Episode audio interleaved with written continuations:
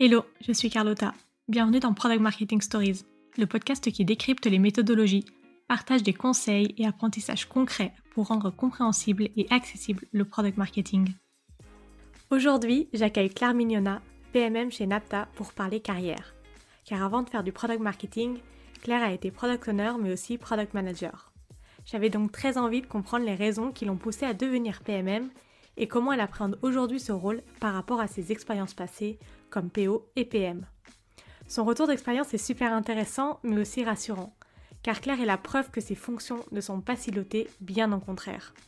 C'est à nous de construire notre parcours de carrière selon ce qui nous plaît et nos zones de génie. Rien n'est figé dans le marbre. Et je ne sais pas vous, mais ça enlève tout de suite un poids d'entendre ça. Alors dans cet épisode, Claire nous raconte pourquoi elle a décidé de devenir PMM, son expérience de product manager où elle a aussi une double casquette product marketing, le point de bascule où il est nécessaire de recruter un PMM, et enfin les principaux enjeux et ses conseils pour réussir la collaboration entre PM et PMM sur le long terme. Mais avant de vous souhaiter une bonne écoute, je suis ravie de vous annoncer que cet épisode est sponsorisé, et pas par n'importe qui.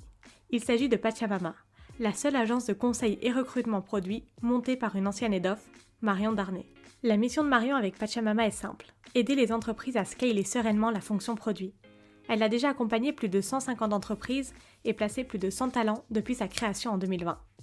Alors si vous cherchez à faire croître votre équipe produit ou si vous êtes à la recherche de votre prochaine aventure professionnelle, Pachamama vous accompagne dans toutes les étapes du process. Rien n'est laissé au hasard. Pour preuve, son NPS à 97%. Et oui, Marion et son collectif de recruteurs spécialisés peuvent vous aider à recruter ou à être recruté sur tous les métiers du produit, le product marketing inclus bien sûr. Si ça vous intéresse, je vous mets le lien de son site pachamama.pm dans les notes de l'épisode. Maintenant, je laisse vraiment place à mon échange avec Claire. Bonne écoute Avant de te poser les dernières questions euh, du podcast, je voulais te poser deux petites questions euh, retour d'expérience parce que je pense que ta casquette PM, euh, PMM peut inspirer beaucoup d'auditeurs qui vont écouter cet épisode. Quels sont selon toi les avantages d'avoir été PM et PO pour faire du PMM aujourd'hui? Désolée, il y a beaucoup d'acronymes dans ce que je viens de dire. L'avantage pour moi d'avoir été PM et PO, finalement d'avoir baigné dans un environnement où j'ai pu acquérir une compréhension approfondie des enjeux du développement d'une solution ou d'un produit, ça aide énormément. Ça aide énormément parce que tu finis par parler le même langage euh, que finalement toutes les équipes tech. Tu comprends plus vite les problématiques. Tu sais aussi très rapidement ce qui va être important de communiquer à un client ou à un utilisateur. Et ça simplifie énormément la collaboration derrière en tant que PMM parce que si tu te places au même niveau de conversation que les équipes qui développent, franchement, ça apaise. c'est vrai qu'après, sur d'autres aspects, sur un aspect peut-être capacité à élaborer une stratégie de produit et d'avoir des alignements avec le marché et la concurrence, en étant PO et PM, tu es quand même responsable de la définition d'une stratégie produit et d'un alignement avec des besoins de marché. Tu scannes aussi un peu la concurrence et tu sais finalement le traduire directement en spécification et tu élabores des stratégies. Ce qui fait qu'en tant que PMM, tu as pu t'exercer et tu as la capacité à, élaborer une stratégie de marketing efficace, puisque finalement, tu sais élaborer des stratégies à d'autres niveaux. Donc ça, c'est quand même assez utile. Tu es aussi très orienté résultat. Hein. Quand tu es PM ou PO, tu es centré quand même sur la réalisation de résultats concrets, puisque tu développes des choses qui se voient nécessairement et qui sont après utilisés, quel que soit le type de client que tu as en face, qu'ils soient internes, externes, de toute façon, tu es orienté résultat. Et le PMM, pour moi, il doit, il se doit en tout cas de faire la même chose, c'est-à-dire de démontrer l'impact de ses efforts. On est dans les mêmes dynamiques de raisonnement. Donc ça, clairement, c'est d'une grande aide aussi. On va revenir sur le point de la communication. La communication transverse. Tout ce qui est, franchement, le produit, c'est quand même un rôle ultra central. Et c'est vrai que la communication en transverse, elle est hyper importante. Tout ce qui est collaboration avec les équipes, avec toutes les problèmes que toutes les équipes que tu peux croiser sur ton chemin peuvent avoir. C'est vrai que le produit ne fait jamais rien seul et ça, il faut vraiment l'avoir toujours en tête. Et en tant que PM et en tant que PO, tu fais quand même travailler beaucoup de métiers différents pour arriver à développer quelque chose derrière de palpable. Et c'est vrai que la communication en transverse, que ce soit pour un métier de PM, de PO ou de PMM, il vaut mieux l'avoir euh, quelque part en poche dans ses compétences parce que c'est clairement le point, l'activité névralgique euh, de ta journée, la communication. Et c'est dur de, demander aux personnes d'avoir cette euh, communication transverse quand il n'y a pas de hiérarchie. Il faut vraiment être bon dans, dans la manière de communiquer, dans le pourquoi. Il faut être hyper persuasif. ça, c'est sûr. Et puis avoir un capital sympathie quand même aussi, parce que quand tu as de l'empathie et de la sympathie euh, à distribuer, tu arrives quand même à faire avancer les choses. C'est clair que ça reste un atout. Et euh, si je devais aussi peut-être terminer sur une partie gestion, sur la partie gestion de développement et gestion du changement. C'est sûr que en tant que PO ou en tant que PM, tu as quand même un certain nombre de compétences en gestion de projet, soit qui sont innées, soit que tu finis par acquérir, clairement.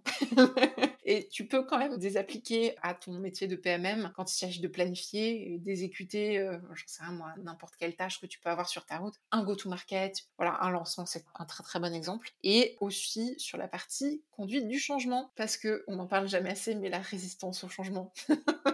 c'est très compliqué aussi. Et c'est vrai que en tant que produit, quelle que soit ta fonction dans les métiers du produit, tu es toujours en train d'essayer de convaincre, d'évangéliser, de faire en sorte que les gens adhèrent à tes idées, que les gens adhèrent à ton produit, qu'ils l'adoptent. Donc c'est vrai que tu sois PMPO ou PMM, cette expertise-là, elle est quand même sacrée.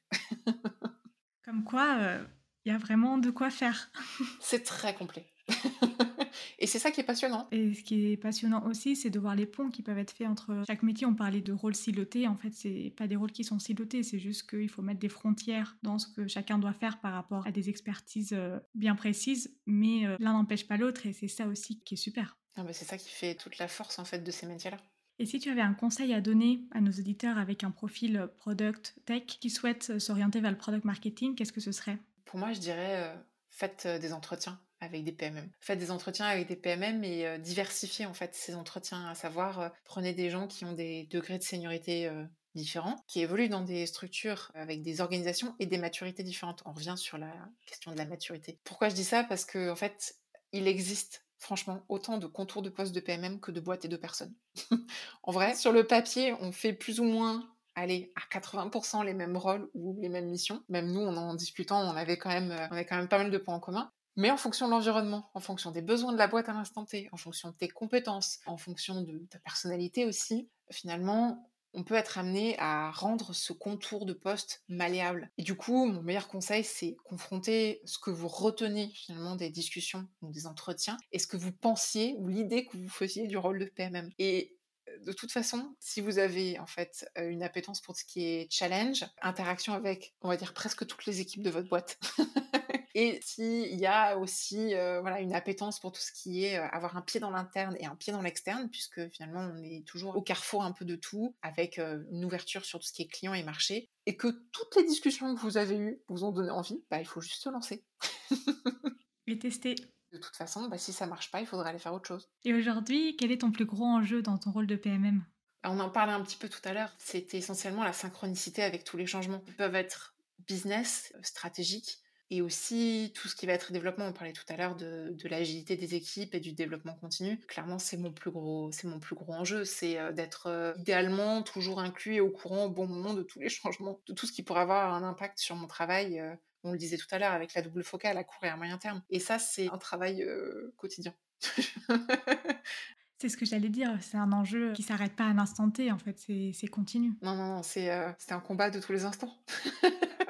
sans faire peur. Hein. Non, non, mais en vrai, c'est cette histoire de communication. C'est de tout temps, ça a toujours été euh, un challenge pour euh, n'importe quelle équipe, n'importe quel métier. Et d'autant plus quand euh, aussi on a aujourd'hui des équipes qui sont, on va dire, décentralisées, avec des gens qui peuvent travailler n'importe où, des moyens de communication avec des canaux divers et variés. Il faut toujours s'assurer d'être synchrone avec, en tout cas, la majorité des équipes avec lesquelles on travaille. Et c'est ça pour moi le plus gros enjeu. Tu as tout dit. Comme tu as tout dit, on va passer aux questions de la fin du podcast. Quelles ressources ou livres tu recommandes à nos auditeurs? Alors c'est vrai que moi quand j'ai dû finalement définir un peu mieux euh, l'orientation que je voulais donner à ma carrière, je me posais pas mal de questions. J'ai un proche qui m'a conseillé en fait un livre donc dans la littérature anglophone, hein, pardon pour euh, ceux qui lisent en français. Mais du coup, j'avais lu The Product Marketing Manager par euh, Lucas Weber, qui est en fait quelqu'un qui a décrypté parfaitement pour moi le rôle du PMM qui avait aussi un attrait particulier pour moi, c'est qu'il avait un parcours similaire au mien. Il avait commencé par faire du support, très étrangement. Euh, ensuite, il a fait du product management euh, d'un point de vue software et il a fini par être euh, ce qu'il appelle software PMM. Et je suis allée voir son profil LinkedIn récemment du coup parce qu'il a évolué entre temps. il avait écrit ce livre, je crois, en 2017, quelque chose comme ça. Et il est maintenant head of product. Donc tu vois, tous les chemins mènent quelque part, de support à Head of Product finalement. Il n'y a qu'un pas. Mais alors, l'avantage que j'y voyais, c'était que c'était un livre finalement relativement court et qui était, alors pour mon esprit euh, très scientifique et cartésien, qui euh, était très, euh, avait une approche très pragmatique sur le métier et du coup, sans faire de grandes définitions de ce que devait être un product marketing manager, il a couché sur le papier ce que lui avait vu et comment lui, finalement, il avait contouré le rôle de PMM. Et je trouve que c'est très réussi. Donc si jamais il y a besoin de commencer par quelque chose, peut-être ce livre-là. Parfait, je le mettrai dans les notes de l'épisode. Je ne le connaissais pas du tout, donc voilà, j'ai aussi un livre en plus à lire. il est court et il est facile à lire. Parfait. Où est-ce que les auditeurs peuvent te contacter pour te remercier, pour te poser une question, pour toute autre chose? Bah, je pense que le plus simple, c'est euh, de me retrouver sur LinkedIn. Euh, faut taper mon nom, mon prénom. Euh, normalement, je suis la seule, donc ça ne devrait pas être très difficile de me trouver. Et puis, bah voilà, je répondrai, aux questions si elles me sont posées par message, aucun problème.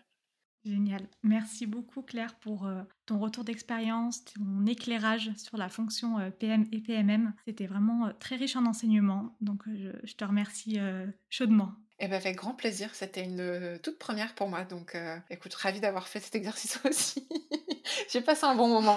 une première réussie. Ouais, non, j'ai passé un bon moment, c'était cool. bon, bah ça va alors. merci encore et à bientôt. Eh ben, merci. Merci d'avoir écouté cet épisode jusqu'au bout. Si l'épisode t'a plu, n'hésite pas à le partager sur LinkedIn en me taguant. Tu peux aussi me soutenir en laissant un avis 5 étoiles sur Apple Podcast et me laisser un commentaire. Ton aide est précieuse pour m'aider à faire connaître Product Marketing Stories et aussi m'encourager à créer davantage de contenu. Alors merci